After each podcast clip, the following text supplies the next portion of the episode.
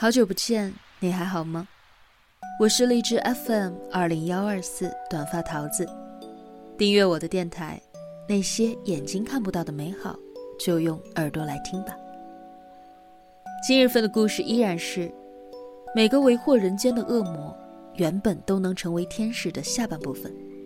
文章原标题：陕西十三岁男孩残杀六岁邻居后藏尸十五天。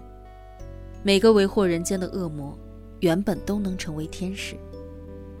作者王耳朵先生，新闻学硕士，青年作家，知名媒体前首席记者，一个改不了路见不平一声吼臭毛病的青年作家。微信公众号王耳朵先生。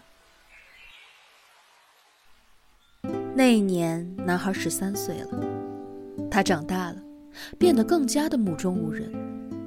为了一部苹果手机，他把目光锁定在了一位素不相识的女教师身上。那一天，他在村里看到一辆漏油的三轮车，就用矿泉水瓶子接了一瓶。准备抢劫时，他担心女老师反抗，男孩索性将汽油直接泼洒在了她身上，并掏出打火机点燃了。火焰瞬间将老师吞噬，在疼痛和呼救当中，他晕倒在了现场。男孩趁机抢走了苹果手机逃走。小区居民发现全身着火的老师之后，拨打了幺二零。虽然捡回了一条命，但是却被诊断为特重度烧伤，大部分的手指被烧到坏死，如同黑炭一般，面临着截肢。把教师作为毕生梦想的女孩子，未来可能再也无法站回讲台。一个手机，就为自己引来了一场无法承受的灾难。而男孩呢，在纵火抢劫的当晚，躲在旅馆住了一夜。二十四小时之后，男孩被警方捕获，因为是未成年人，未达到承担刑事责任的年龄，在犯案后的第二天就被释放回家了。原来纵火伤人，也不会得到任何的惩罚。那一年，男孩十六岁，他成熟了很多，也结识了三个和他一样横行霸道的狐朋狗友。因为没钱去网吧，男孩和朋友聚在一起想办法。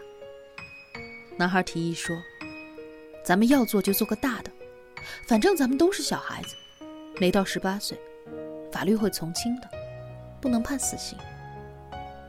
于是，四个人决定在熟悉的学校寻找一名有钱的学生作为绑架目标，杀死之后再向家属勒索钱财。没多久，他们将目标锁定在了一个家住干部楼的有钱人——十六岁的小雨身上。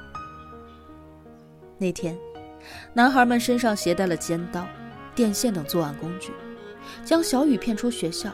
带往一处偏僻的拆迁地。一个人拿起木棍将小雨打倒在地，一个人用电线、腰带猛勒小雨的颈部。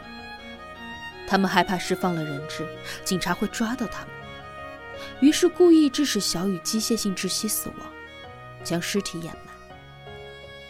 第二天，四人多次给小雨家人打电话，勒索一百五十万赎金。小雨家人报警。四人在两天之后被警方相继抓获。法庭之上，男孩和三名同伙对自己的罪行供认不讳。法院以绑架罪对其中两人判处无期徒刑，另两人一人有期徒刑十五年，一人以包庇罪判处有期徒刑两年。在听到法庭的判决时，四名少年相视而笑。看吧，果然没有一个死刑。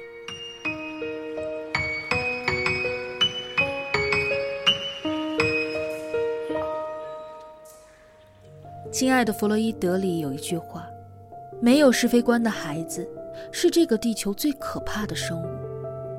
他们有好奇心、行动力、破坏力，以及未成年保护法。现在的孩子已经越来越成熟，邪念一旦产生，加上无人监管的家庭环境，变坏是很容易的一件事情。他们有无数获取信息的渠道。”也深刻知道如何钻法律的漏洞，最大程度的保护自己。以上的新闻故事就是活生生的现实案例，他们发生在不同的男孩身上，却又不约而同的指向了同一个事实：小时候你不把他当个人，而大了以后，他也就做不了人。童年时期缺乏管教的熊孩子，长大之后，极有可能会发展成为危害社会的少年犯。二零零九年。《法制日报》上的一篇文章提到，青少年犯罪占中国总犯罪数的百分之七十以上，而十五到十六岁又占青少年犯罪的百分之七十以上。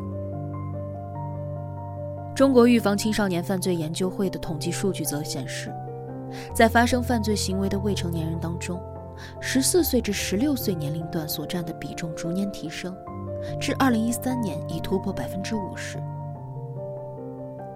二零零四年，黑龙江十三岁的男孩赵立宝强奸了同村一名十四岁的女孩，法院判决赵家赔偿女孩子九千零二十一元的精神损失费，并当庭释放。赵立宝怀恨在心，第二天晚上当着女孩的面，连同女孩母亲十九刀，只被判处了一年半的劳改。二零一零年，广西一未满十四周岁的男孩子韦某掐死了另一男孩。依法不负刑事责任。二零一一年，韦某又持刀伤害了一名女孩，被判刑六年。二零一五年，韦某减刑释放之后，在广州市番禺区奸杀一十一岁女童。海恩法则说，每一起严重事故背后，必然有二十九次的轻微事故和三百起未遂先兆，以及一千起事故隐患。这些你无法忽视的案件里，背后都有着各种家庭教育缺失滋生的恶。生而不养，养而不教，教而不善，是未成年人犯罪最大的主因。在孩子有自我认识世界的能力之前，家庭就是他的第一世界。家庭教育，才是预防青少年犯罪的重中之重。他的边界意识，生死常识。敬畏心，必须在小的时候就养成。别等到孩子的价值观扭曲之后，才后悔当初管教的太少。别等来法律的制裁之后，才哀叹当初太过于溺爱。最后，我想再重复两句话，一句是2018年人大内司委副主任委员王胜明说的：“大家都重视，离解决就不远了。”另一句，是二零二零年最高人民检察院工作报告里的“惩罚就要痛到不敢再犯”。这些恶性案件，我能够预料到，很多读者看完之后都会说，传播负能量，又或者说我写了也没有用。其实不然，今年的三月一号，刑法修正案正式实施，刑事责任年龄从十四周岁降至十二周岁。法律能抑制人性，规则能约束行为，说明公众的呼声是有用的，传播更有用。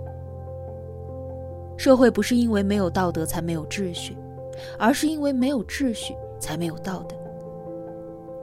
没有人出生就注定成为恶魔，而他们只是在成长过程当中失去了成为天使的资格。